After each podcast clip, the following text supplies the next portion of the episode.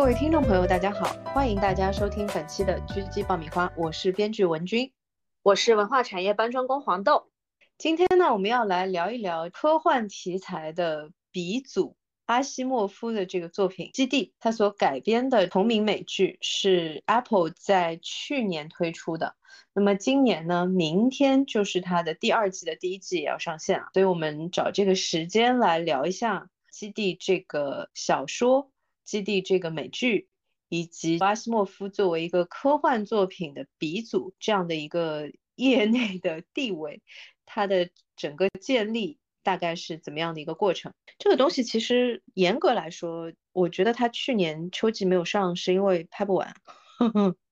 是不是因为疫情啊赶上？跟疫情肯定是有一定的关系的，因为它如果去年要上的话，就意味着前年要拍嘛，也就是二零二一年要拍嘛。二零二一年应该算是美国国内的疫情最严重的时间。这个剧集呢，我是在它刚上的时候才理解到说阿西莫夫这个作者的。以及就是说他在科幻题材的这个行业内的地位，之前呢是不知道的。我其实先知道的一些其他的作者提到他，就是像刘慈欣也好啊，像那个包括就是沙丘的那个作者，虽然是和阿西莫夫是同期的，但是他也是阿西莫夫的粉丝嘛。感觉上面其实很多人会觉得说沙丘有很多的借鉴。阿西莫夫的基地的部分，但是我个人的感受是说，他们区别还挺大的。阿西莫夫其实是严格意义上的所谓的硬科幻，硬科幻作者，他在业内的地位的确认是这样子。比方说，我们所知道的，像《我是机器人》啊，《Robot》里面提到的三条那个机器人的准则，那个其实是在他的系列，也是同名的叫《I Robot》的系列里面。就是由他来提出的，然后这个成为了后期很多很多的其他的一些机器人相关的题材都会用到这个三原则。他的《银河帝国》系列就是包括基地在内有十几本书，其实然后是开创了银河帝国这个。元素概念就是包括后期的那些什么星战啊，呃，包括沙丘啊，包括星际迷航啊等等，所有的后期的那些银河系相关的这些带有这个罗马帝国的色彩的这些科幻题材的故事，基本上都是从它的这个源头开始的。它这个系列非常早，它的系列的书最早的时候是五几年，嗯，第一批的三本还是七本书都是在五几年的时候写的。然后他很神奇的是说，他用了一个角色，把他的所有的书的世界观全部都连在了一起。哪个角色？这个我们待会儿说到，不然就剧透的太早了，亲爱的。因为他其实比较主要的一些有影响力的、有完整世界观的作品，《机器人三部曲》和那个《银河帝国》嘛，这个是他最有名的两个系列的书嘛。我觉得你大概可以猜到他是用什么角色把这两部连在一起的。呃，预言者吗？机器人呀。哦，对对对，哦，那个几千年了的机器人，对啊，因为机器人是可以几万年都可以一直活着的嘛。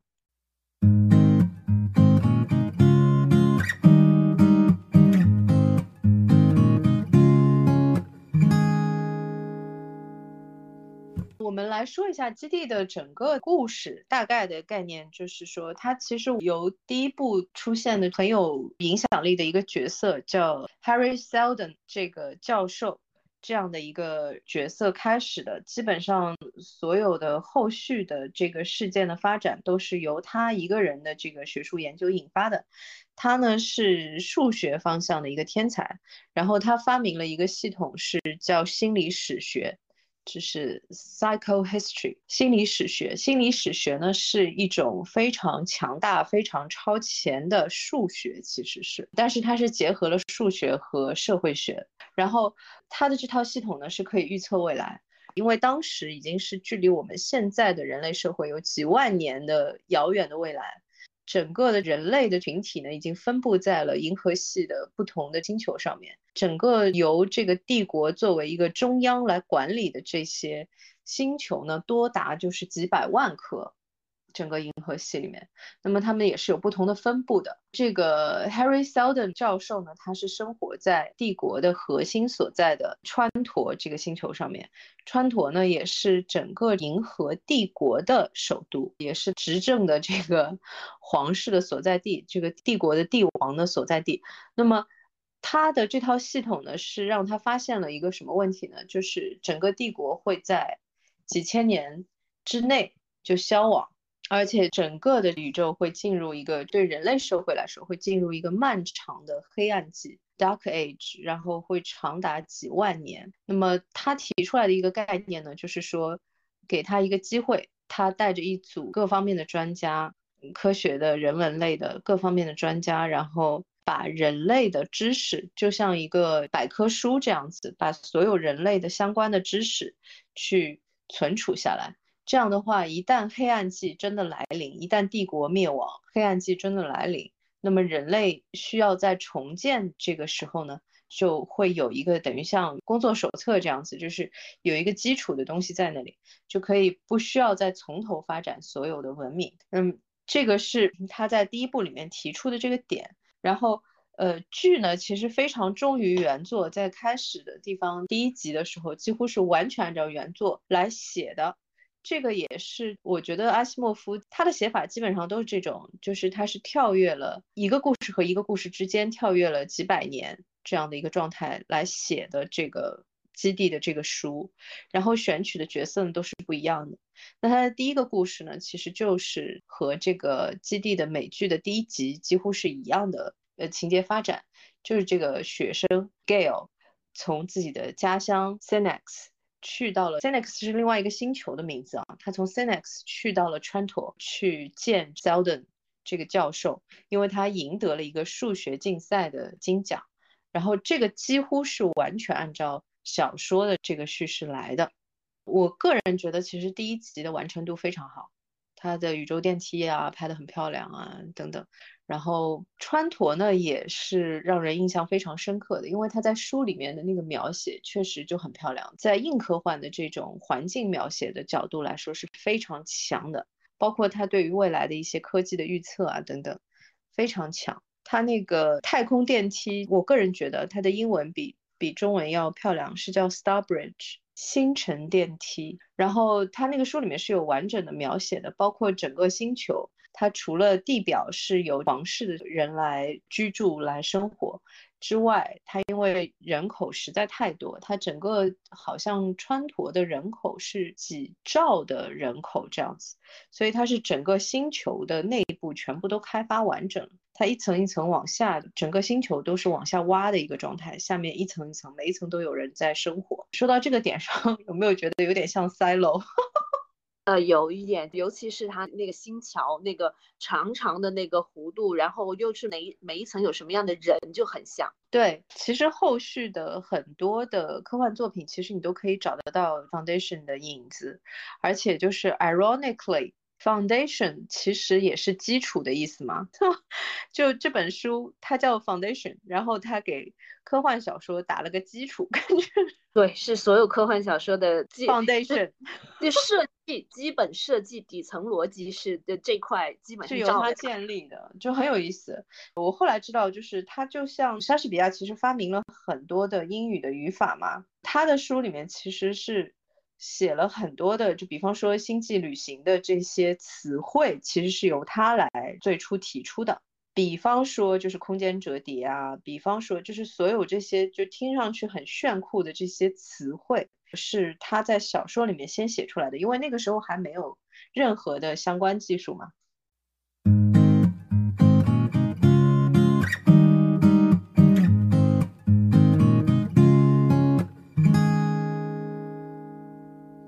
我们说回基地这个故事，其实它的整个的故事的底层，在小说的。时候呢，是基于罗马帝国的辉煌和和衰落的过程。然后这个也有一些研究在说，这也是为什么《沙丘》那本书会感觉和《基地》有很相似的地方，是因为《沙丘》其实也是基于罗马 帝国的整个兴衰史，所以就是它的特别是帝国这一块的整个的走过的这个过程会很像。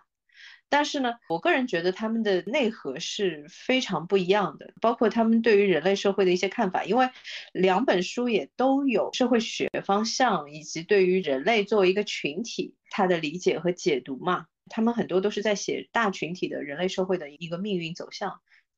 所以会有一点点像，但是两个人我觉得核心的观点是不太一样的。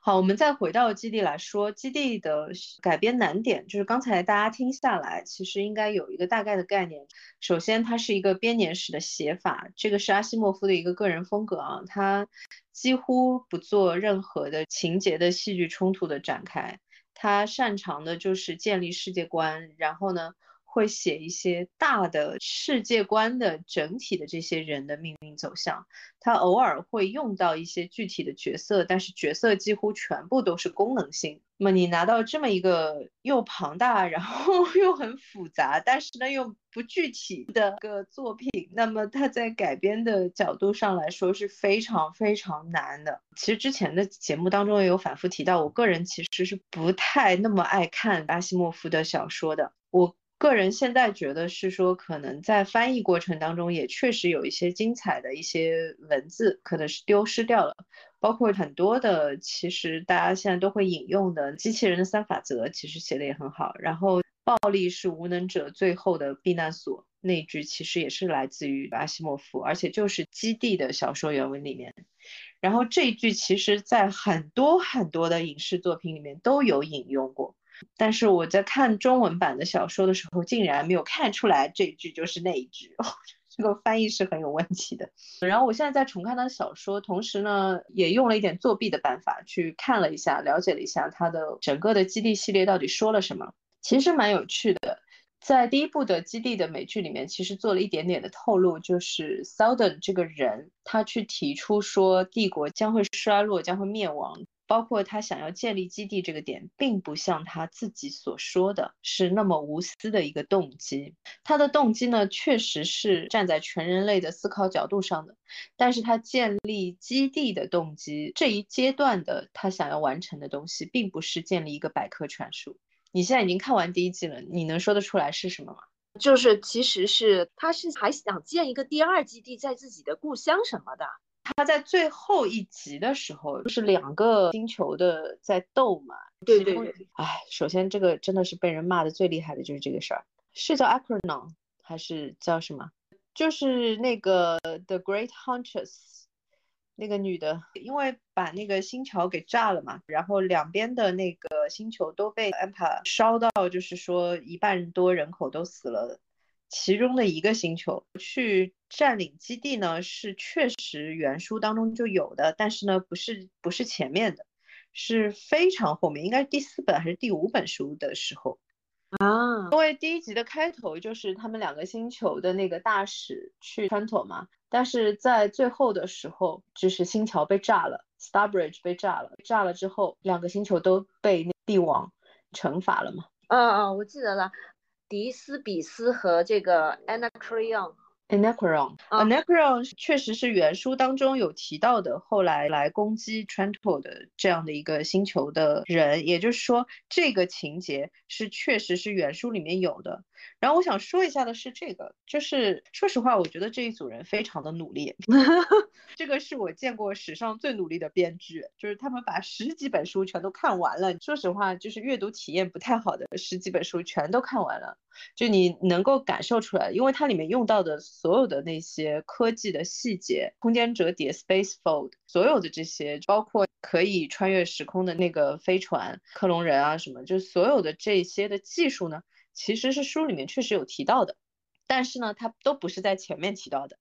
因为这个对于阿西莫夫的这种风格来说，他其实会集中讲一件事情。那他的第一本书其实集中想说的就是这个心理史学这个问题，他就是想说清楚这一件事情，所以他是不会放很多的这些高科技这些元素在里面的，他是怕观众的这个注意力会转移到其他的点上里面去嘛。这个点上呢，他们首先就是炸新桥这件事情在原书当中是没有的，这个是呃完全不一样的一个点。第一集有两个完全不一样的点，嗯，第二个点上呢是。没有三位一体这件事情。三位一体呢，其实是我比较喜欢，我个人比较喜欢的一个设定。这个帝王是 brother dawn, brother day, brother dusk，就是我不知道中文叫啥，中文是翻成什么？黎明、那个白昼，还有那个黄昏，嗯，类似这一种。他们里面没有翻译成一个称谓吗？没有吗？我没有什么印象哎，我没有什么印象，他就好像是说兄弟啊什么，就有点像这种，他好像没有重点翻译这一个，没印象了。其实他在英文里面是是蛮有趣的，他是三个人都是克隆人，这个点上我要说一个很有意思的知识点，他们的名字叫 Cleon，对吧？Cleon 是因为他们都是原来这个叫 Cleon 的这个王的克隆克隆体。这个是在四百年前，也就是故事开始的四百年前，他决定说他不生孩子，而是通过不断的克隆自己，然后来延续他的这个王位嘛。那么这个里面有两个点，第一个点就是说，确实是非常编剧技巧的一个事情，就是呃，你把演员固定下来了，因为观众是受不了的，没有就是阿西莫夫的读者这么有 tolerance，就是。可以说，哎，这个故事完全一个上一个故事里面主角都不提到的，就是这样。然后他每个故事主角都不一样，他的整本基地就是这样，它是几个就是其实是中篇故事的这样的一个集合。然后每个故事之间都差了几百年，所以它下一个故事里面的主角和上一个故事其实没有连接的。那么影视改编的话，肯定不能这样，我不可能的，我三集换个主角，让观众要晕厥了呀。这个名字都记不住，所以他通过这样的一个设定呢，把这个角色固定了下来。而且李佩斯本来我觉得对吧，大家也想多看看嘛。但是就是 Brother Day 这个中间的这个白昼的这个王者是 Lee Pace 演的，就是在那个《指环王》里面演精灵王的对吧？是他吗？精灵王，呃，好像是，好像是，是他是他是他，他当时就是因为以美貌著称嘛，就没有想到长那么好看，呃，然后这个点上面，其实我觉得这个处理是很妙的，其实它非常的符合原书当中对于皇族的问题的认知。当时这个书里面的 Harry Seldon 提出来说，帝国会没落的主要原因，就是因为皇族已经腐朽了。不再有任何的更新，就不再有任何的变化，你们已经就是在一个接下去就只会继续腐烂的一个状态。然后呢，他们用这种克隆的这种概念，其实是严格意义上抓住了原书当中的这个精髓点。因为有什么能比不断的克隆自己这件事情还要再腐朽的呢？哦，对，就是皇帝的想法永远是很单一的，他会不断重复自己的错误。对，因为原书当中其实提出的点就是这个点：帝国为什么会衰败？帝国会衰败的主要原因就是皇室已经停止任何的接收这个新的概念啊，已经完全腐朽了嘛。那么，我觉得克隆这个点上面来说是非常严格抓住了原书的精髓来表达的。这个点其实我个人非常喜欢，而且从技巧上来说，它又是很符合是影视剧的需求，它让演员固定下来了。所以我觉得这个点是非常妙的。那还有一个点呢，就是中国的观众不会特别熟悉这个，在英语里面叫 anagram。我还特地去确认了一下，是 anagram 呢，在中文里面其实我觉得没有特别好的翻译，它的翻译就是叫变异词，但是其实它的意思是说两个单词或者多个单词，它中间的所有的字母都是一样的，它变换了字母的顺序，就变成了不同的词。那么 cleon 这个名字是 c l e o n，它是克隆的，对。它和克隆那个词 clone 这两个词是 anagram，嗯，而这个改编真的很妙，而且是更体现了他们后续出现那个宗教问题，想要扳倒人的一个特色，就是说你是克隆人，你是没有灵魂的，这又更加往哲学方向，就是去探讨哲学和神学问题了。对，我觉得其实从我的角度来说，我是很喜欢这个改编的。这个改编里面呢，肯定也有不尽如人意的地方啊，这个我们待会儿也可以聊到。但是从整体的设定上来说，我认为它是非常成功的，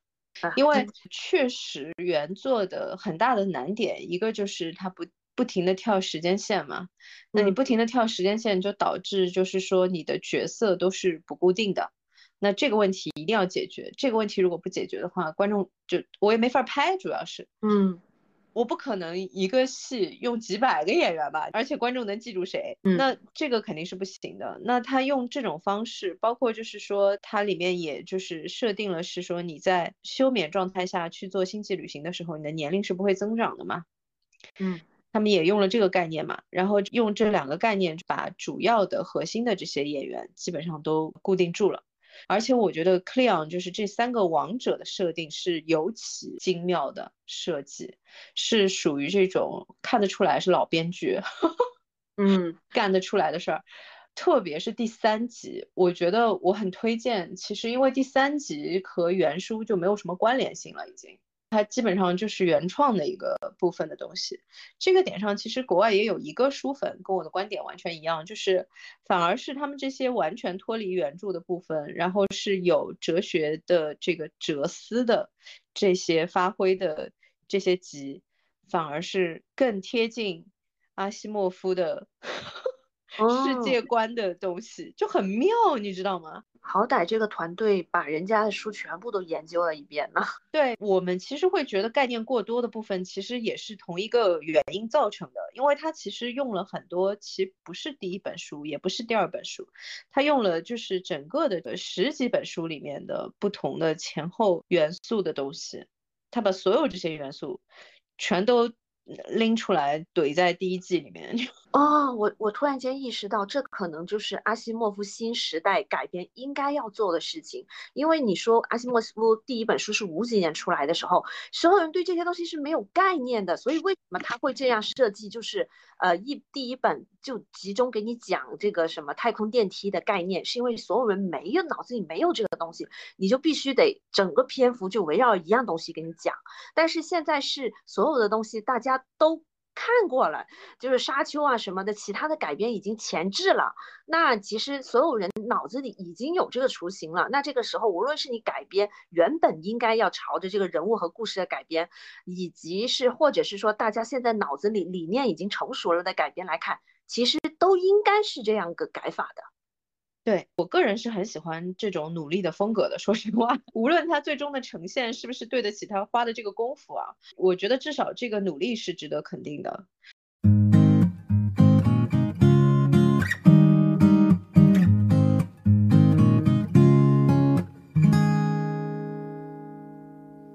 美剧的编剧大家也知道，基本上他是团队作战嘛，可能除了我们 Sheridan 这个。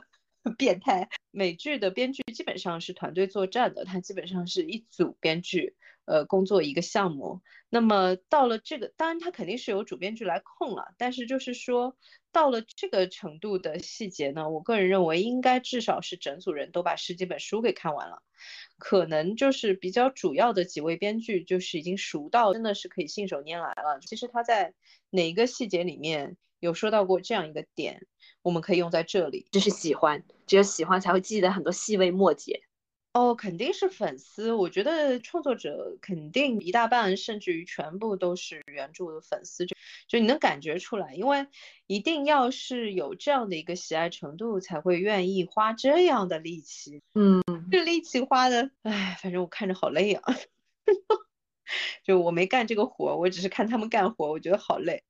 嗯，信息量非常的大，这个我觉得跟你大学去读一个专业都差不多了。因为这个人是被称为人肉打字机的嘛，就这个原书的作者，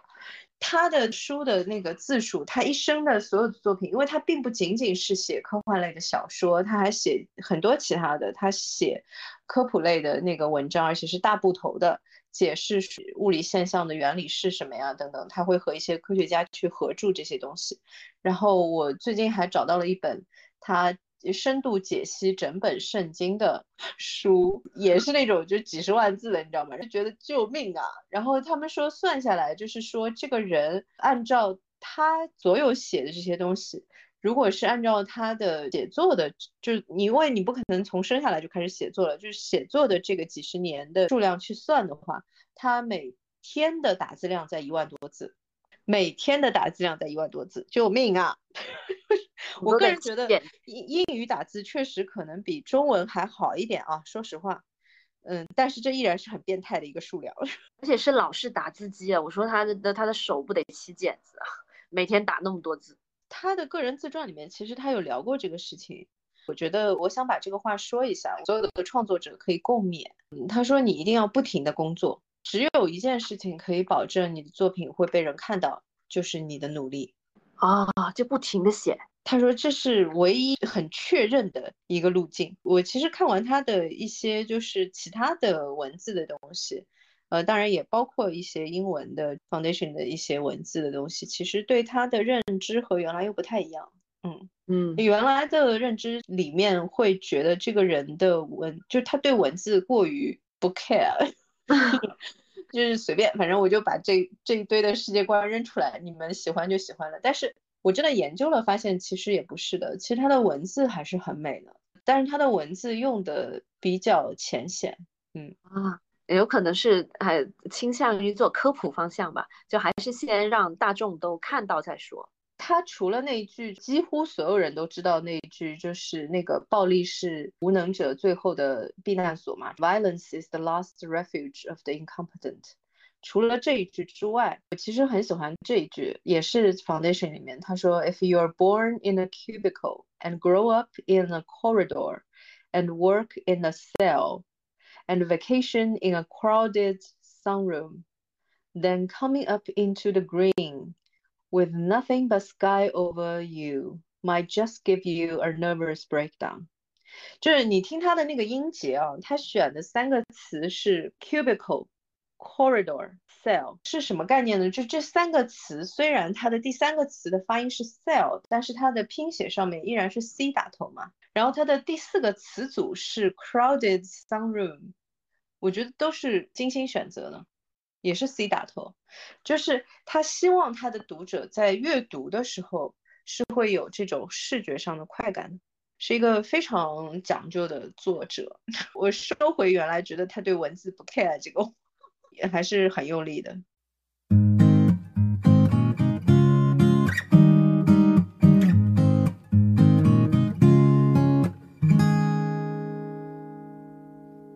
我们说回那个《Foundation》这个美剧，黄豆，你看完的感受是什么？有什么印象深刻的点？哦，就就刚才你问我那那问题，我忽然间想起来了，就是你你不是说那个教授最终想要干什么？我就想说，哎，建第二基地，后面就忘了嘛。我突然间记起来，是推翻整个帝国。他的想法也一不是不是建立诺亚方舟，为帝国保留火种，而是告诉他这个预言其实是是想推翻帝国，重新建立建立自己觉得更好的世界。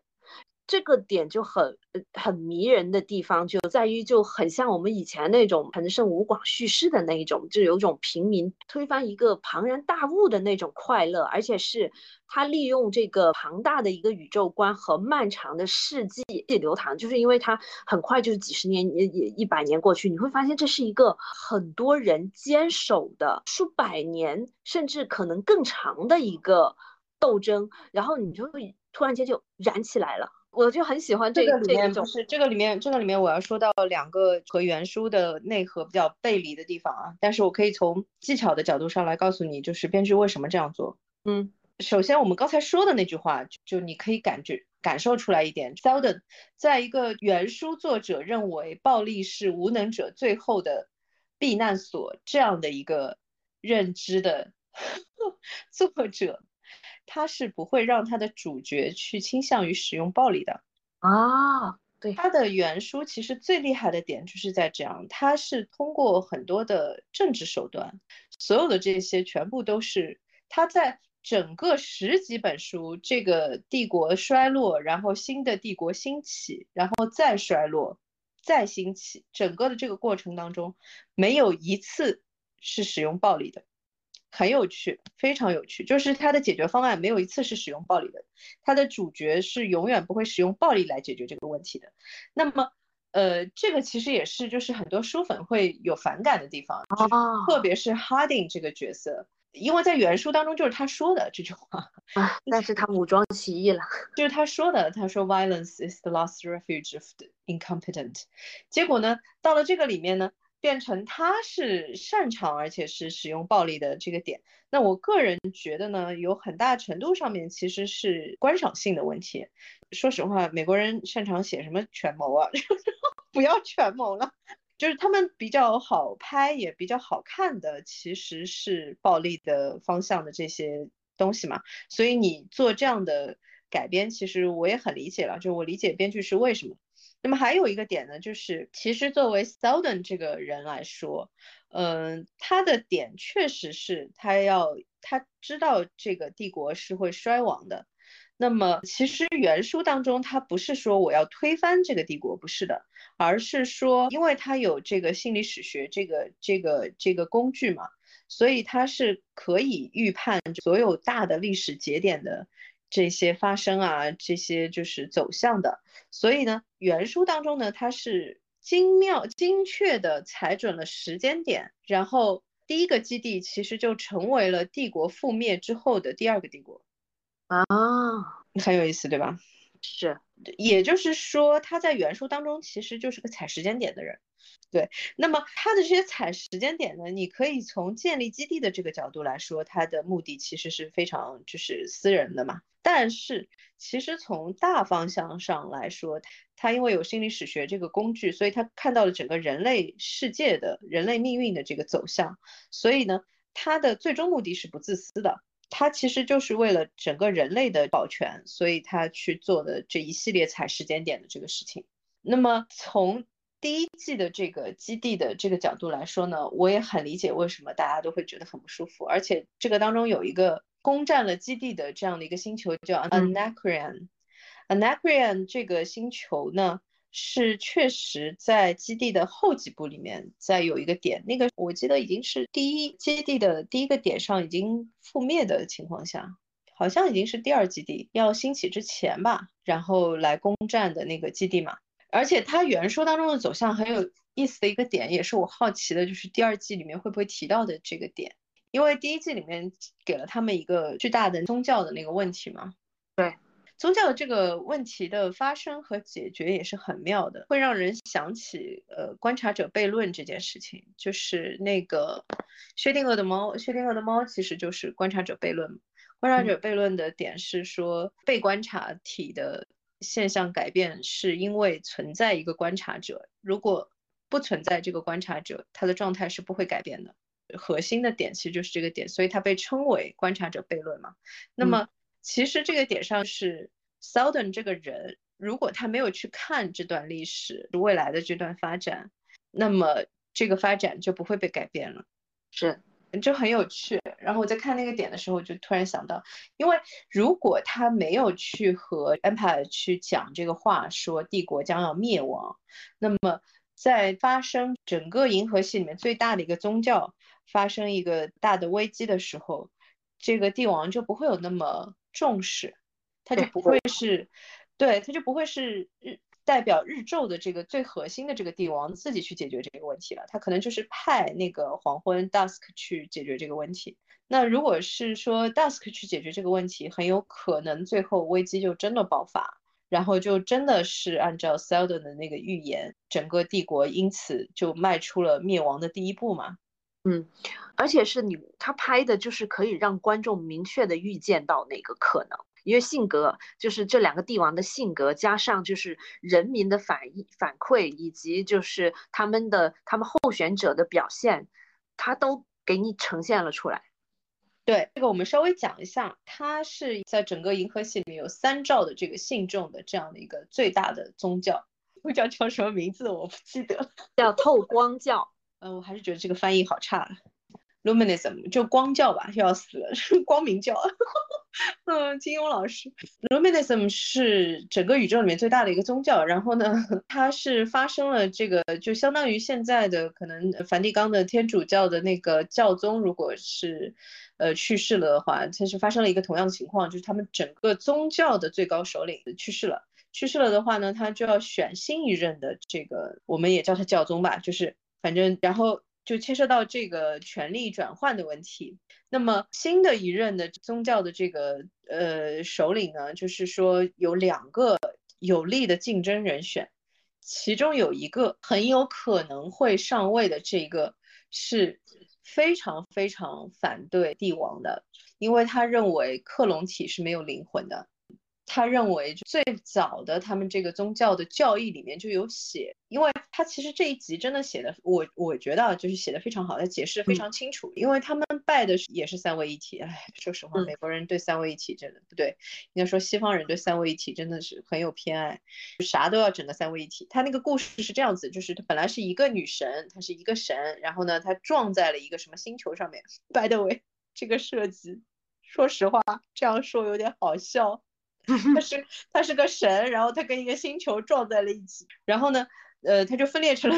三个三个。哎，我怎么觉得越说越好笑了？然后呢，他的点是其中只有一个是可以让人类居住的，还是什么？反正，然后他的这个概念呢是说，他的这个教义是允许人的灵魂经历转生的，因为他觉得如果你的生命只有一次。那是就是很浪费的一件事情。如果你可以转生，你可以经历无数次的人生，那么你可以在这个过程当中有学习、有进步、有 升华，这样子，就是它是这样一个概念。这个概念，说实话，我觉得跟佛教也有点像。有一点点佛教，因为他强调的就是轮回转世，然后就下一世会更好，就纯纯的佛教教义。对，但是他这个点还不太一样哦，他不是说你下一世会更好哦，他觉得你下一世会不一样。嗯嗯，就是，呃，我个人其实不太喜欢，就是宗教里面特别就是叫什么功利的部分，就是说啊你。是为了下一世生活的好，所以你这一世做好事，这个有点，这个在我看来有点做题的思路。Anyway，就是，所以它的整个概念大概就是这样。然后呢，呃，所以他就觉得，就是克隆人这件事情和他们的教义的核心点其实就是冲突的，因为他认为，如果你是个复制体，那你其实没有灵魂，那么，呃，你的灵魂就。不存在说会有一个持续的旅行的问题，对。那他这他就认为说这个是完全违反他们的教义的核心精神的，就或者是说更更反叛的，他们预判到的宗教煽动就是这一点。就假如他利用这个呃克隆体没有灵魂这件事情的话，他完全就是可以诱导他这些信众相信这一句话的信众来说是推翻这个政权，因为他是个没有灵魂的帝王。我说实话，我觉得就是他们的概念还是比较少的，就是反正呃，我觉得在就是三个克隆体之间的这些情节，我觉得很妙，而且就是说有很多的哲思的部分，这个就是我跟你说的，就是很神奇。就外网上也有书粉在说说很神奇的是，编剧的原创的部分其实更接近阿西莫夫的这个作品的内核嘛。嗯，反而是他们严格按照书里面的内容去写的那些，就觉得浓浓的好莱坞大片 商业气息，就是哎呦你又来卖了这种感觉，就蛮好笑的。其实他最反他们最反感的一个点，其实就是 n a c r a n 进攻基地的那一段，那一段我个人也觉得，就那简直不像同一个编剧写的。就那个情节无比的繁琐，然后拉的无比的绵长，就没有什么必要，就只是为了增加打戏。它里面有一个提出的这个点，我觉得是很对的，就是他们就是想要拿到那个可以做快速的这个星际穿越的那个飞船的控制嘛。然后呢，他们采取的真的是史上最复杂的方法，他们占领了基地。然后呢，发射一个假的这个就是警告给川托给这个首都，然后呢，首都就会派一个呃这个类似于军方的飞船，然后过来。这个飞船的舰长身体里面是有那个可以发动另一个飞船的这个，应该类似于微型机器人还是什么，就是在 nanobots 在他的这个血管里面的。他们就是为了抓这个舰长，然后要带着这个舰长去到那个可以做星际穿越的那个飞船上面，控制那个飞船，再用那个飞船去撞。这段剧情很绕，而且没有给大家讲讲来龙去脉。说实话，这是一条另外的这个故事线嘛。这个故事线里面的主角其实跟这件事情关系也不大。嗯，就是他其实是为了把这些主角强行就是全部都锁在一起。能够走完这个整个的这个故事线的过程，所以就是增加了很多，就在我看来啊，完全没有必要的一些打戏，嗯。但是呢 a n a p r a n 去攻击这个基地呢，又是这个原文里面又有的。哎呦，我的妈呀，就就很神奇。这这一点我很同意国外的那些书粉的看法，就是说你严格按照原书的这个情节去发展出来的，反而是大家觉得非常背离原书的 宗旨的部分。然后呢，你自己瞎掰的部分呢，又很神奇的很符合原书作者的精神。这个是怎么做到的？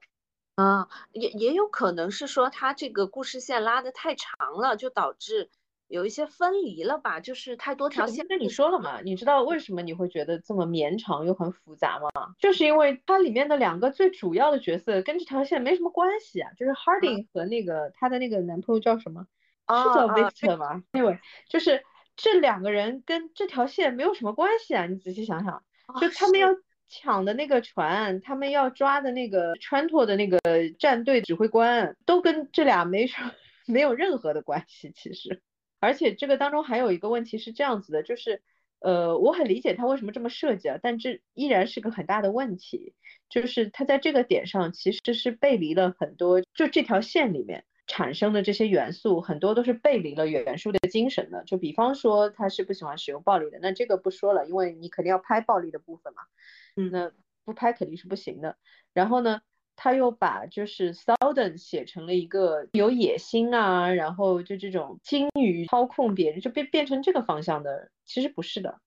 Southern 在原文当中其实很多时候就是出现来解释一下这个。危机的过程和这个危机的解决方案和这个危机的结果，就他其实是来解释这些悬念的。他在剧里面其实也用了，他不是自己出现然后来说了嘛？嗯，但是这个说法依然是不太对的。我觉得可能是因为革命这件事情比较好看，在他们看来。就是去推翻 Empire 是是比较好看的，在他们看来，所以用了这个点。反正我看下来是没看到啥，毕竟是大投入嘛。除了这些视觉奇观之外，总得有一些能够贯穿所有线路的嘛。就是推翻一个腐朽帝国，就是很符合新科幻世界、科幻大战的这种需求。可能，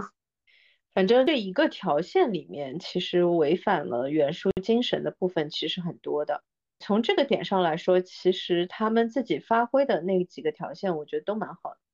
我尤其喜欢那个三位一体的那三个帝王的这条线，我觉得写的非常好。特别是他的第三集里面是这样的，就是活到了一百岁，就是每个帝王如果是正常活到了一百岁呢，他其实就是要直接这个应该销毁吧，算销毁，就是是要经历销毁的，然后就会有一个新的克隆人。然后成为新的这个 Brother Dawn，就是那个黎明。然后这个到了一百岁的这个帝王呢，就是如果他没死的话，就是要准备就是离开了嘛。那第三集呢，就是完整讲这个过程的。我个人觉得非常的好，我非常建议大家去看一下。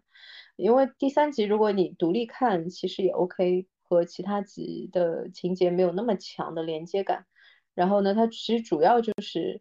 在聊最早的时候的这个 Cleon，他是怎么样想到说要做自己的克隆，而不是去生一个孩子？然后包括说他们每一代每一代的这个关系到底是怎么样？我觉得最有趣的一个点是说，其实他们的感情关系还是父子，就是每一代的 Cleon 互相之间的这个关系依然是父子关系，这个点也是我个人很喜欢的一个点。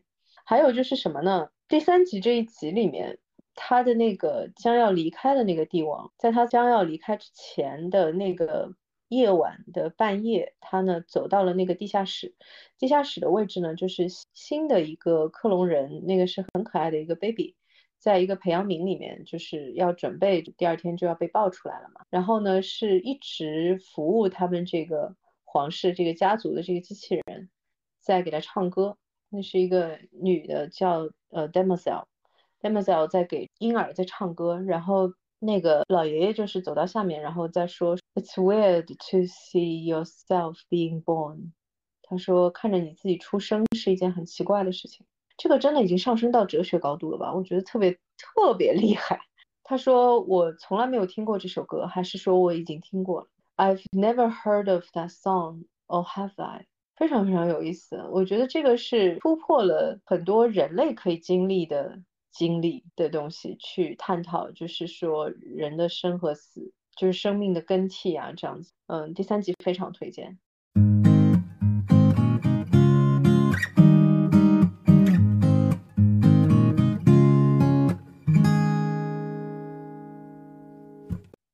我个人其实也蛮喜欢第七集的。第七集是他们去解决那个宗教的危机的时候，那个对啊，你也很喜欢。宗教线真的很迷人，或者是说川陀这条线，我个人是觉得非常可实性很高。就是包括这个帝王家族、这个克隆人和机器人家族的这个爱恨情仇，以及就是说他去解决这个透光教叛乱的问题，他是怎么样利用宗教去为自己服务的这个方法。对，就很有意思。我觉得这个当中有很多可能是史实的问题，就是我觉得他们是参考了一些史实的部分嘛，因为确实西方的政权交替其实和他们的宗教是紧密相关的。对，嗯，然后有很多是参考史实的部分，但是我想说的是，呃，恰恰就是不是使用暴力的这个情节非常漂亮。啊，是这样子的，我不知道这个东西是不是也是有实际的宗教的这个元素在里面啊？就是它里面有一段朝圣的过程，是说你要在类似于沙漠的这个环境里面，要走非常非常长的一段路，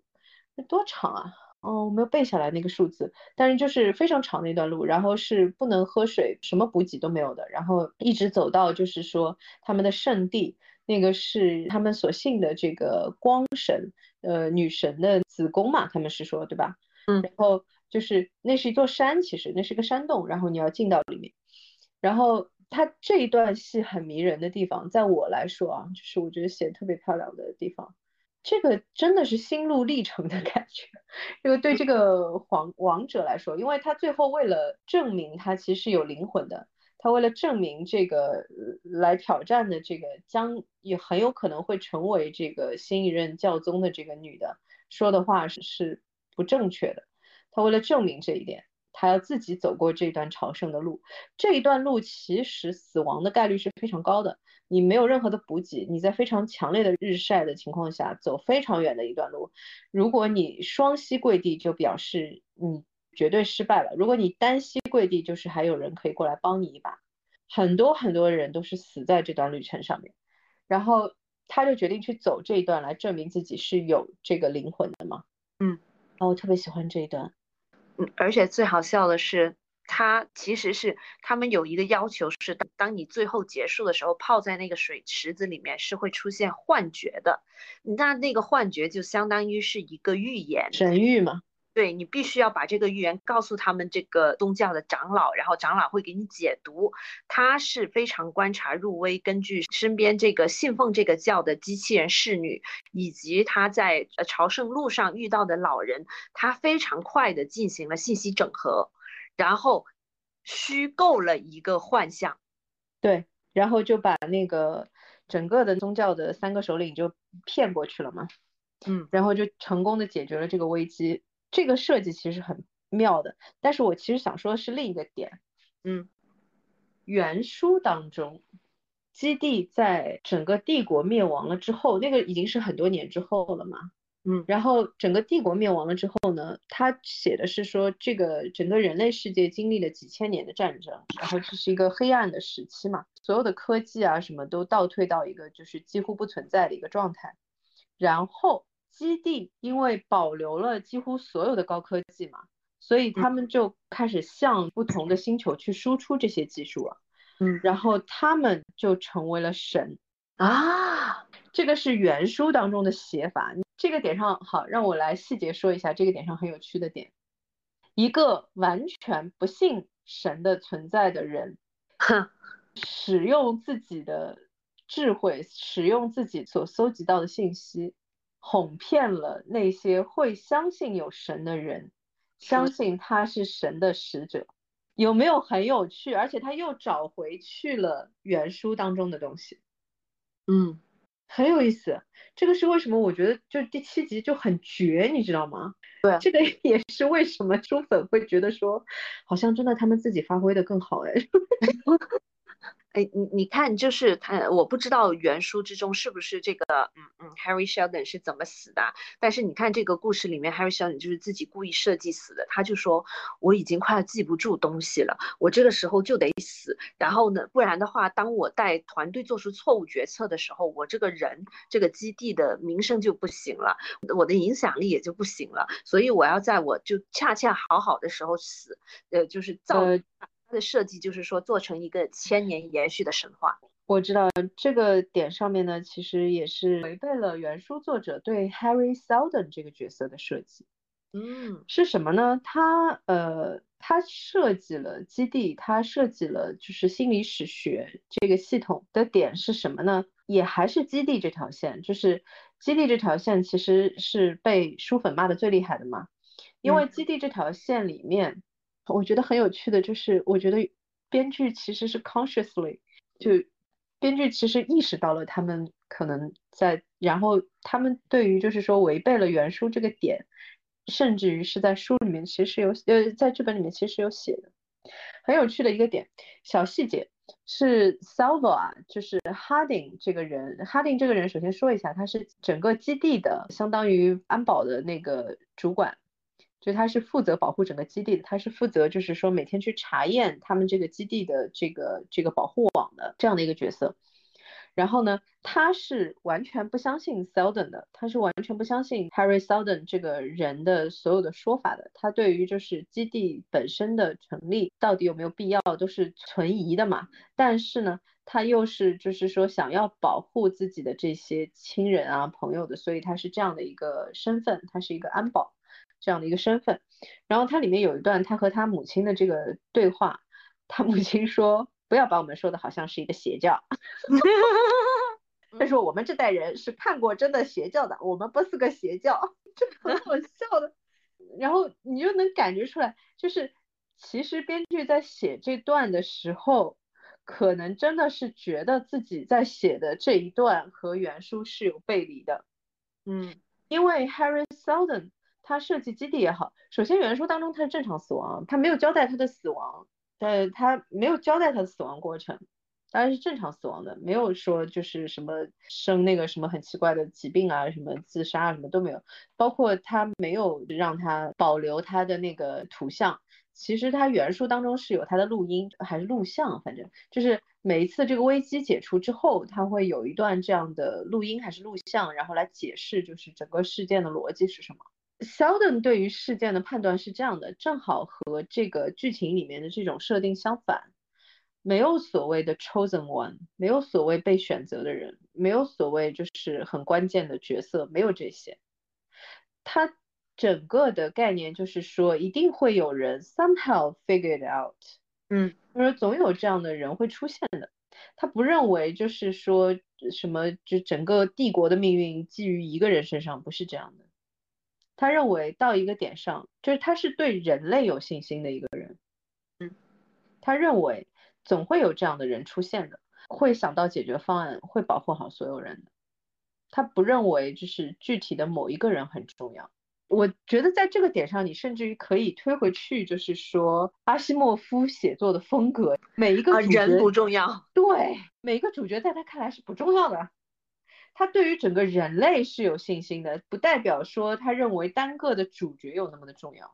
那编剧会很累吧？人物刻画方面？哎，是的呀，我很理解编剧为什么要在这些点上要做这样的修改嘛。但是。你也很容易理解为什么书粉会骂人吗？嗯，哎，但是我觉得他有一些小人物什么的刻画的就特别好，就是寥寥几句就就把那个地方的风风土人情或者是小人物的想法，就例如说我们都很喜欢的第七集那个就是他遇到的那个认为克隆人没有灵魂的那个主教竞争。哦，哦就就聊聊几句，你就发现他真的是心怀天下的。然后他和机器人那段对话真的特别感人。机器人本身是信奉这个教的，他也特别能理解这个竞争者，他知道这个竞争者是真的愿意带领人民走向更好的地方的。结果就是我们因为各自的立场，注定要成为对手。对。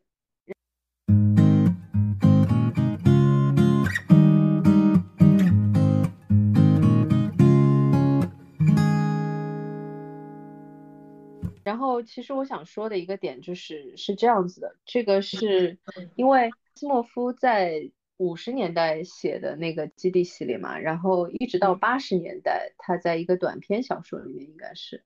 把基地系列、银河帝国这个系列和机器人系列就是连起来了。用的就是 d e m o s e l 我为什么要在这里剧透呢？因为我不确定他们在剧集里面会怎么用这个角色。我个人认为他应该写不完基地系列。嗯，我而且这个机器人在第一季其实做了很多浓墨重彩，也做了写了他对帝王的有一点点反抗式的改变。就这个人第二季不用很可惜。他肯定是会延续下去，但是我觉得他可能到达不了原书的那个高度。但是呢。如果真的不让他到达原书的那个高度呢，你又会觉得非常浪费，因为这个对于阿西莫夫的整个世界观来说是非常精妙的一笔。嗯，你想，等于他的整个时间线都连在一起了。嗯，特别厉害。机器人系列的故事就是在他的时间概念里面，就是机器人系列的故事是先发生的，然后帝国的故事是后发生的。然后，嗯。其实他在八十年代的一篇短篇里面是写说，有人回到了当时已经是充满辐射的那个地球，想要去寻找就是自己的这个祖先嘛。然后最后在月球上面遇到了一个就是还在运转的这个机器人，这个机器人就是 d e m o s e l 啊，嗯，这是后来的 d e m o s e l 很有意思。对，这里也是有点预示，是说它是几千年来唯一。活留着的智能机器人，所以所以这也算是一个伏笔吧。对我觉得从这个角度来说，你就可以看到，其实编剧对于原作是非常非常熟悉，以及就是理解它的核心是什么的。然后这个也是 为什么就是在有一些比较偏离原作的一些设定上面，我觉得他们是 consciously 就是有意识的有一种哎呦啊 这个要出问题吧。的那种，因为他已经写到台词里面去了，你知道吧？就是他已经意识到这个问题的严重性，严重到说他在台词里面都已经有体现了。那所以就是我，我突然就很好玩。那第二季怎么办？照他第一季这样不按牌理出牌的话，你预测得了第二季他可能的故事走向吗？我觉得比较难，因为原书的量太大，我不确定他会选哪些东西。但是我个人觉得，就是以我对美剧的编剧的这个风格的理解，我觉得他第二季肯定是要有个大的东西可看嘛。那他第一季的话，也是用了那个宗教的这个危机的这个概念，就是原书当中的帝国的第一个危机嘛。嗯，那么我估计他第二季，既然他第一季用了这么长的篇幅来铺垫说基地其实是要推翻帝国，哎呦，真的是救命！嗯，帝国其实不需要基地来推翻，不过 anyway，这就是我的意思是说，按照原书的逻辑，帝国不需要基地来推翻，对吧？但是既然他第一季是这样来铺垫的，我觉得第二季还是有可能基地和这个帝国之间的这个对决。嗯，因为这样的话，你所有的主角都用上了嘛。嗯，但是会不会太快出来？如果他计划是做三五季的话，第二季就开始基地对抗帝国，会不会太快了？嗯，就不好说，因为它元素的体量太大嘛，你不确定它会用什么元素。因为我觉得我的感觉里面应该会是，因为它第二季的开头的时间点已经跳到了一百多年后嘛。嗯，如果它是按照这种不跳跃的线性的这种时间走向，那可能第二季走不到那个点上。但是它其实第二季已经是一百多年后了嘛，因为呃，我记得它是在第一季的结尾的那条线是说，不好意思，我确实偏爱帝王的那条故事 线。确确实非常喜欢川陀线，川陀线啊，虽然是瞎掰的，但是真的写的非常好。因为他第一季的时候的结尾是说，那个最年轻的那个 Brother Dawn，呃，黎明的那个那个帝王，其实他的 DNA 是被人破坏了嘛？对，这个里面还设计了一个特别像，怎么看都就已经看过几千遍的那种 设计，就是就是咱中国宫斗。哦，对，就是王子先爱上了平民，结果平民是处心积虑要骗他，然后要干嘛？要捣毁这个这个帝王，然后哎呦我的天呐，就是反正看了无数遍的这种情节，这个里面是这样，他留了一个大悬念，是说其实是 Cleon the First，就是最源头的那个 DNA，其实已经被他们那个组织破坏了。嗯，但是呢，确定的是说 Black Dawn。呃，那个黎明的那个王者，他的 DNA 是肯定已经被破坏了，然后他在第一季也已经被杀掉了嘛。那么第一季的结尾是说不确定的是 Brother Day 和 Brother Dusk 的那个基因有没有被破坏。那么我之前看了一个第二季第一集的 clip，就是短的这个片段，里面说到第十三世的这个 Cleon，听他们的语气是那个第十三世已经去世了啊。那么，所以这个时间线肯定是一百多年后。首先，十三世的概念是这样子的：我们刚才说的第三集，就是我个人很喜欢的那一集里面，它走向终点的那个 Cleon 是第十。那么第十世的 Cleon 和第十三世的 Cleon 之间，也就是说 DNA 出问题的那一世，就是在第一季里面被干掉的那个 Brother Dawn。我不知道他们为什么要在那个点上提 Brother Dawn 啊？但是我觉得蛮好奇的，以我看到的那个 Cleon 的那个状态，我觉得他们很可能没有找回最初的那个 DNA，但是也不好说，因为如果找回的话，就意味着帝国依然是在腐朽的一个状态嘛。没有找回呢，就恰恰是他们有更新的一个状态。如果是有更新的状态，其实它就不存在后面的第二次危机、第三次危机的问题了。哦，这很难圆回来。对，所以我很好奇，但是我的判断是大概率是没有找回来，除非他们违反小说的另外一个大的核心概念。现在来看也是有可能的，规则就是拿来打破的，不好说。就好像说我们刚才说的 Anacreon。那个星球对基地的攻击其实是第五本书还是第几本书的？就你想，都已经那么遥远的一个设计，然后他拿到第一季来用嘛，就不太好说。所以，然后想说的是，这个剧集其实作为暑假来说，我觉得学生看蛮合适。它里面几乎没有什么血腥场面，限制级的场面也很少，这个好像不是个卖点。我觉得从科幻题材来说，拍的比较好。呃，视效方面非常漂亮，然后呢，演员也很养眼的类型的剧集。我个人比较喜欢是 Gail 的那个演员啊，有很有少女气息，对，很有学生气。他虽然是跟原书当中做了一个性转，就是把男性角色换成了女性角色嘛，但是我觉得这个其实。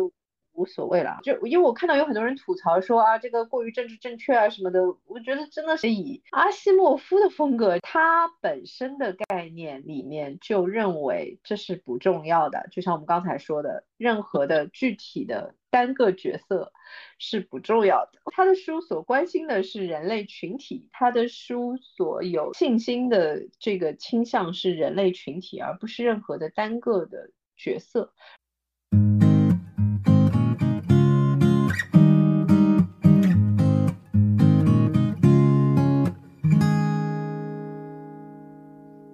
还有一个问题，其实是关于就是种族这个问题。其实，在基地里面其实有写，因为呃整个基地的那个故事发生的时候，距离就是地球的时间已经几万年过去了嘛，所以它的种族基本上是融合状态的，所有人的皮肤都是有一点偏棕色的那种感觉，因为它所有的种族基本上全部都是混杂的一个状态了。哦，那这样其实选择是不违背原来的设定的。对，因为我们现在的地球人类还没有那么混杂嘛，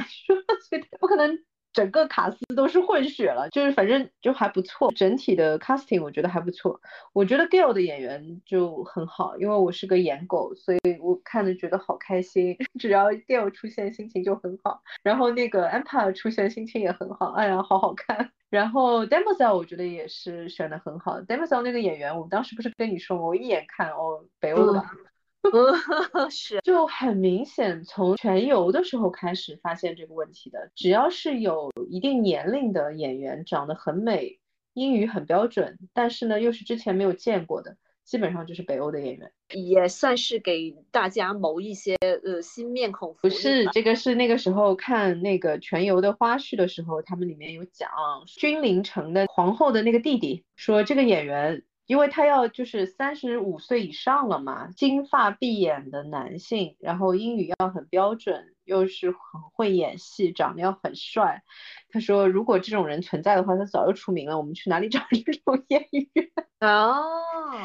然后就去了北欧找演员，他是他是丹麦还是挪威的？反正丹麦的好像是。所以后来我就知道这个原则了，就是他们这种长得又很美，演技又很好，然后呢英语也很标准，但是呢我之前竟然没有见过。哦，那你北欧的吧？我一查，果然北欧的，确实就是很养眼。Clion 的三个演员都蛮好的，是老中青三代长得都挺好的，然后 Gil 的演员长得也很好。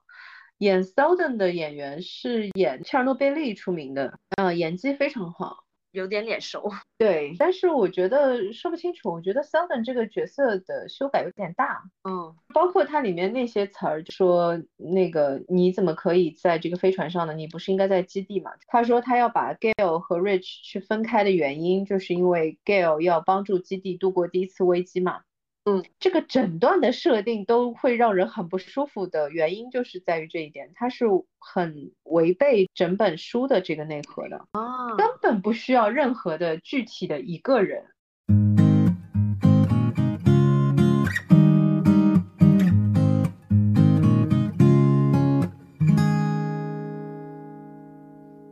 个就是说，因为电视剧嘛，它需要不断的对人物进行扩张，加很多内容。那你觉得，就是说它这里面的人物的设置比较出彩的是哪一些设计？我其实也喜欢小人物，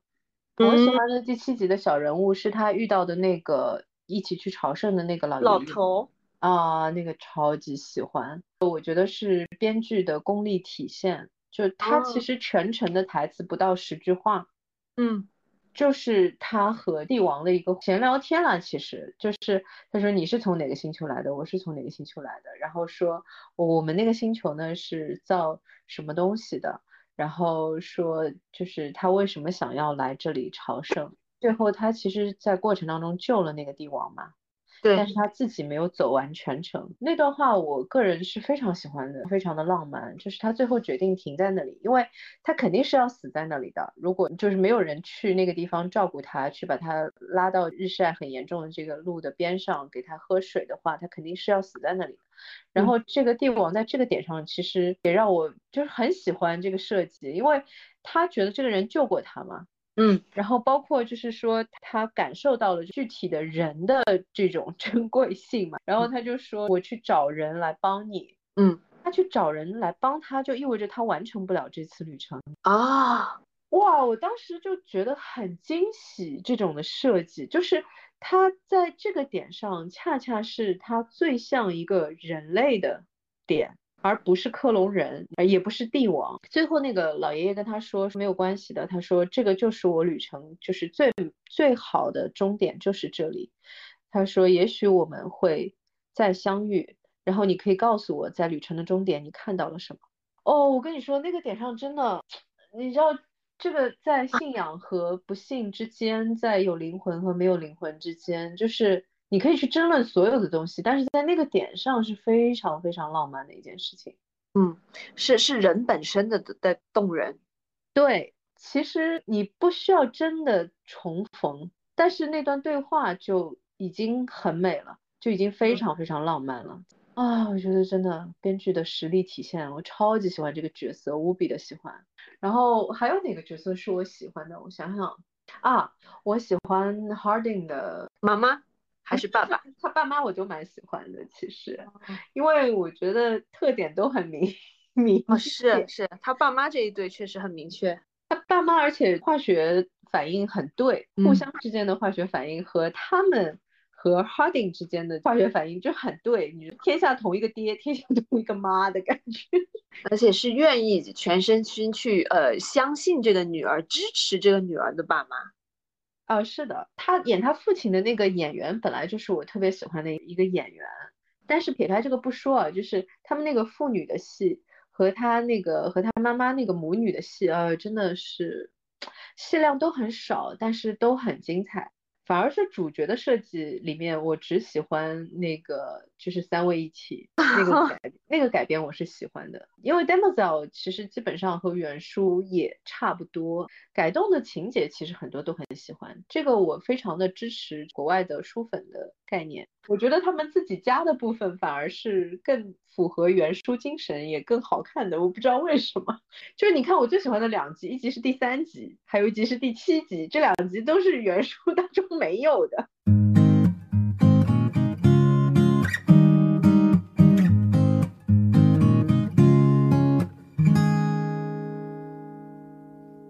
哎，第七集是真的很好看，都都推荐大家去看一下。然后第三集是主要是讲三个帝王的人设，新的人设的这个方面嘛，讲他的生命的交替嘛。嗯，在这种点上，其实我觉得是有一点点想要走哲思的那个方向的东西的，然后走的也很好，我觉得，因为他也有在联系说第一任的 Cleon 离开之前的那个状态嘛，以及他和 Demoiselle 之间的那个对话。第一任的 Cleon 在死之前和 Demoiselle 的那个对话也很绝，嗯，因为那个时候 Starbridge 还没有造完，然后他说啊，我应该值得以我的这双眼睛看到它完成嘛，嗯，然后 Demoiselle 说你会不会是对于身后的这个事情的安排有疑虑？他说现在也来得及，我们可以再找一个女性，等于是给他留一个子嗣嘛。他说他不是对于就是这个安排有任何的疑问。他说，唯一的就是说，是他没有办法亲眼看到这个 Starbridge 被造好嘛。嗯，然后 Demoiselle 做了一个他永远都会对离开的 Cleon 做的那个动作，他用手托在他的后背上，然后他有一句就是一直重复的台词，他说：“我记得你们每一个人，I will remember everyone and everything. I don't forget。”然后那个点上其实很有趣的是，Cleon 回答他的那句话：“你是没有办法理解死亡的。”啊，Demoiselle 说，Maybe one day I will，说不定有一天我会理解死亡。然后 Cleon 说，但是你永远不会觉得它来的太早了。啊，这个剧集里面真的有很多，因为我一直觉得最好的科幻不是科学，而是哲学。嗯，是这个剧集里面真的有很多很多哲学方向的延展。这个是我特别特别喜欢的啊！这一点上来说，可以弥补一下我当年看《星球大战》的那个痛苦。我当时看《星球大战》痛苦，就就是看到他演来演去，演完了之后就是扒拉出那个内核之后，就是找爹。你就你说这么久，就是给我讲这个，就很生气。找爹，就是我是你爹，就是我知道呀，I'm your father。那好生气，好生气！就这一点上来说，确实是基地会给我一些很多新的东西。就是从人物这一点上，我最喜欢的就是那个 DNA 被污染了的黎明兄弟啊。黎明兄弟这个点很迷人，就是某一集他突然间跳楼的那一集开始，你就会发现不对劲了。为什么一个帝王会想跳楼？而且照理说三个帝王基本上情绪是一致的，为什么他会跳楼？我当时就觉得，嗯。有点子奇怪，但是就是编剧很厉害，就厉害在这里，他不断的给你铺垫，一点一点的揭开，后面你才发现，呃，某一天就是这个呃黎明兄弟突然间说，我不要看壁画了，你给我一幅白墙，有人说这壁画这么好看，他在发什么疯，对不对？到后面才发现。他是个色盲，然后他从小战战巍巍，就是发现了很多他跟他另外两个兄弟一点都不像的东西。他们吃的东西不像，他们每次就是吃饭的时候先用左手和或还是右手，其他两个都是一样的，只有他不一样。他其实就已经很敏感的发现了我和大家不一样。这个点上，我要说一个，就是特别就是作为一个老编剧对另外的老编剧的 respect 啊。我没见过工作做那么细的铺垫，嗯，是吧？我这次，因为我这次又重新看了一遍嘛，第一季，它的铺垫从什么时候就开始？它从第一集就开始了啊！第一集的这个出场就是在那个 Gale 的那个画外音的那个点上面，他在说说这个帝国 Trantor 是由三个帝王，就是 Brother Day、Brother Dawn 和 Brother Dusk 的时候。下一个镜头就是三个人坐下来要准备吃早饭嘛，你记得吧？就是拿杯子是同一个节奏，同一个手，同一个节奏。啊，是的，是的，我对这个画面印象超深刻。对，然后他在后面那个 DNA 有问题的那个他出现的第一个镜头就是说要求，因为前一集就是到了百岁的那个那个帝王的离开嘛，就是第三集，他第四集的头上面就是直接他要求把他画的那个壁画给消掉，嗯。然后下一组镜头就是一样的，先是欢迎了谁谁谁的到来，欢迎谁谁谁的到来的时候，他的那个反应的句子就是比另外两个要慢啊，但是在第一集的开头是一模一样的。然后就是吃饭，吃饭也是同样的问题，那两个都是很快的，就是拿杯子，同一个手，同一个节奏拿的杯子，他就是慢一拍。而且还拿错，跟编剧花的心思。而且就是说，在第三集的时候，那个 Cleon 就是最后的那个老者要准备走的时候，他要走到一个，他们有一个非常环保的销毁那个帝王的那个方法，是有一个像这种粉碎性的这种光速一样的，你站在下面，然后歘下来，整个就是。碎成乙粉，这个我说一下，就是真的，他们这种宗教的寓意实在太多了，受不了了。我先说完这个点，就是他在前面那集铺垫了一个什么点呢？他在要走到那个光速里面去之前，他听到那个婴儿在哭，然后他说 There is something wrong。他说那个孩子有点不对，天呐，就是你看他铺的好细呀，对，就是我没有见过那么细的。好，我我要回过来说一下，就是关于他们不愿意放弃宗教隐喻的，简直怀疑编剧是不是小时候都是这种什么宗教学校长大的。这个一道光下来，然后你就化成灰，这个其实非常非常的宗教，因为那个其实就是尘归于尘，土归于土嘛。啊，那个在圣经里面的原句是说，For the dust you are, to the dust you shall return。这跟克隆或者是说轮回这种感觉很像啊。对这一句为什么我会记得呢？是因为在另外一个我很喜欢的电影，那个是丹泽尔华盛顿演的，叫《Book of Eli》艾丽之书。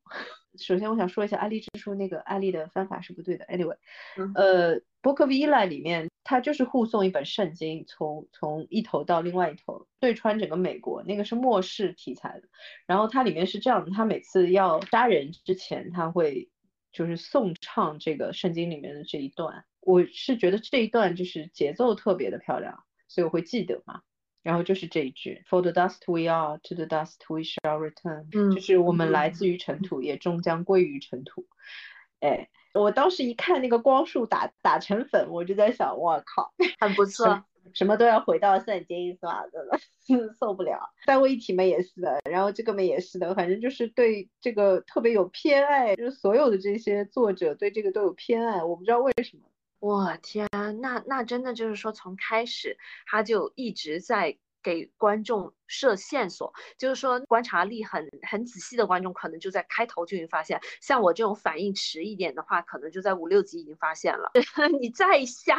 到最后不谜底揭开的时候，你也你也肯定是在揭开之前你就已经反应过来了。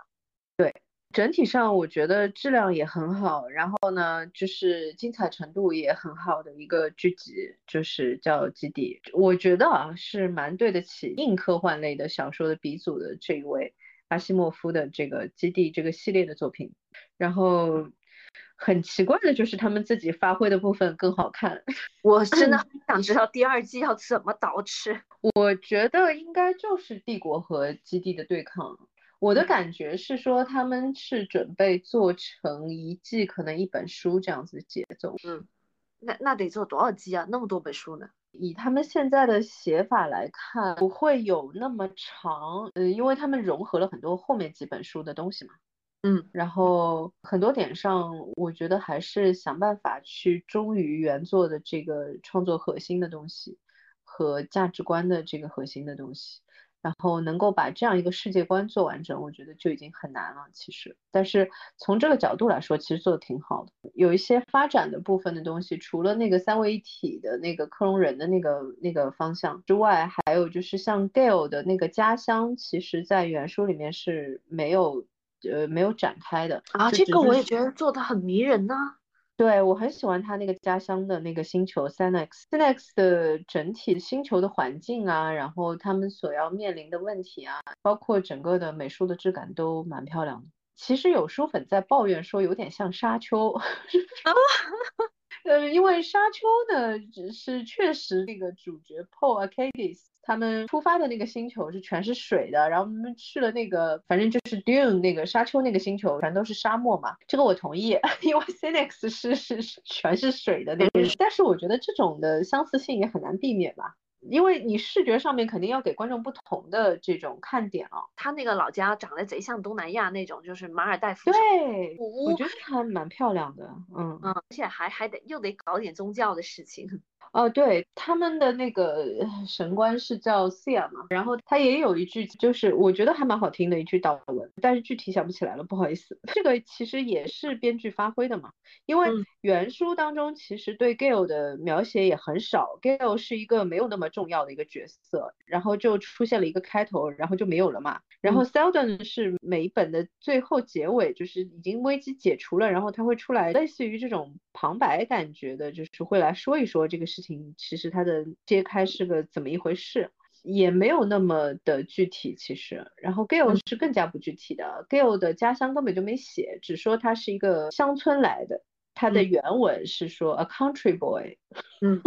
说他是第一次到就是川托，是第一次到一个大城市，说那个对他很震撼。然后我个人最喜欢的原声里面那段音乐就是 Gail leaves Sinex 那那那个音乐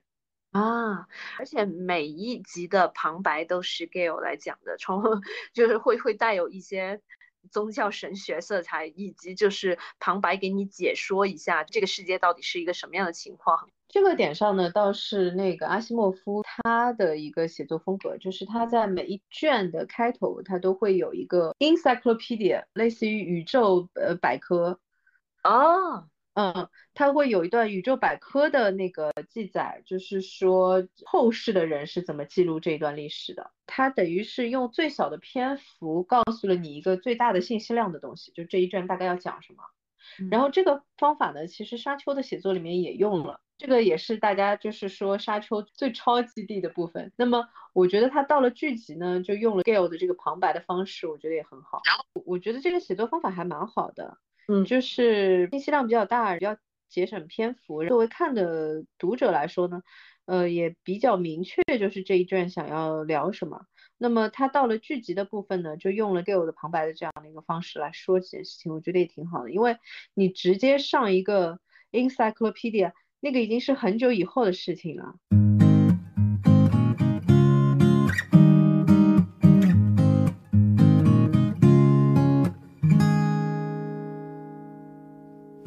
且这里面还有个问题是这样子的，这个让我想到了另一个细节，就是以我对这组编剧就是目前为止的理解啊，他们确实是对于基地的这个小说是很熟的，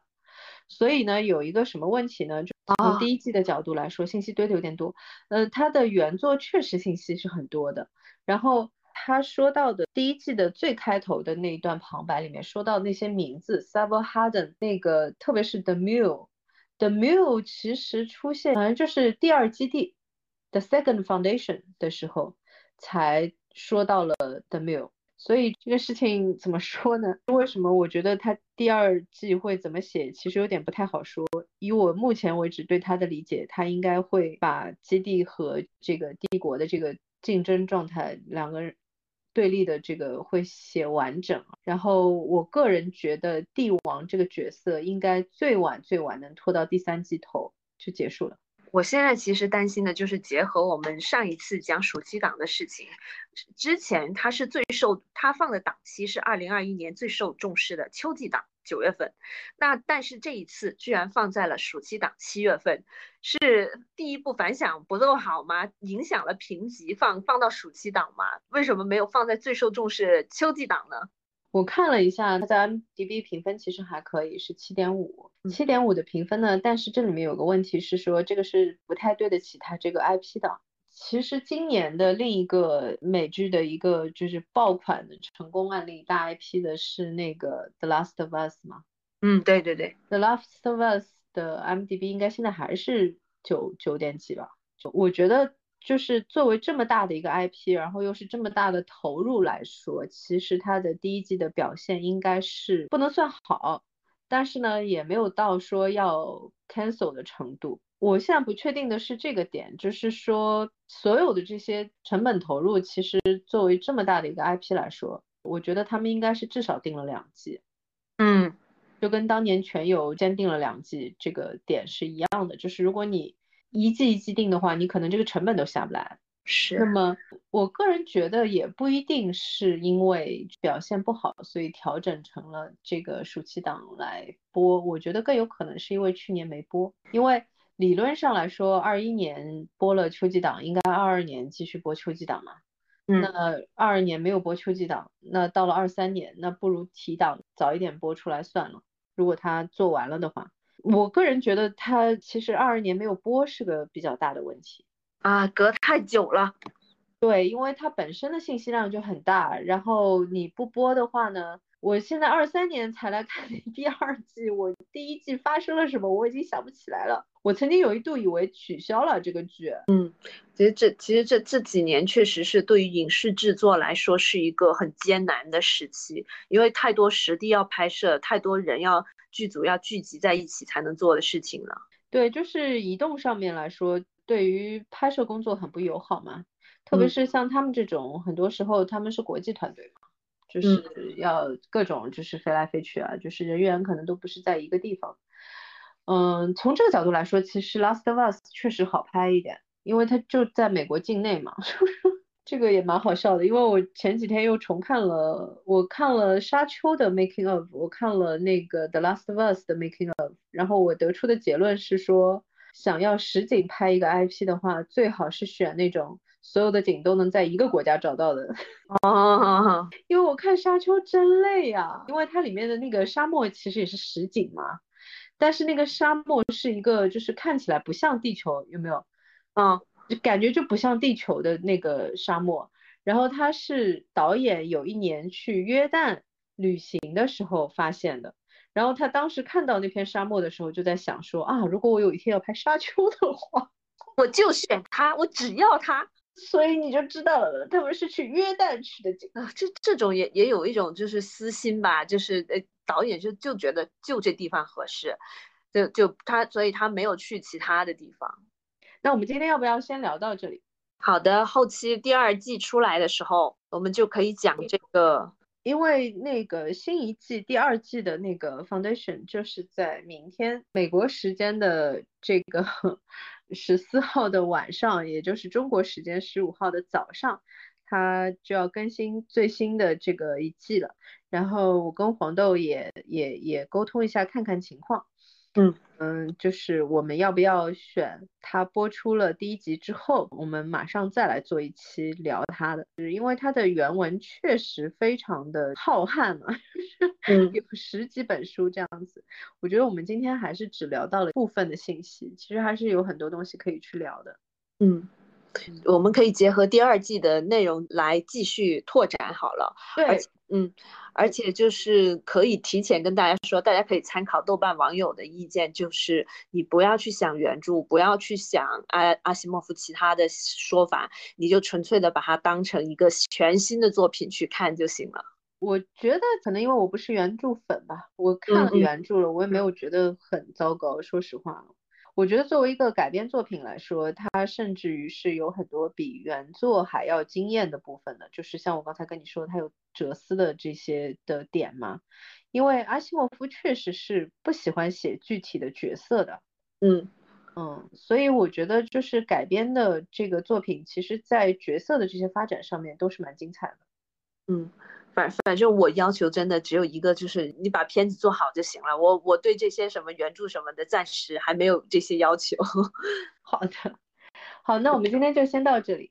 对，内容是永远的硬通货。我我们下期见。好，下期再见，拜拜，拜拜。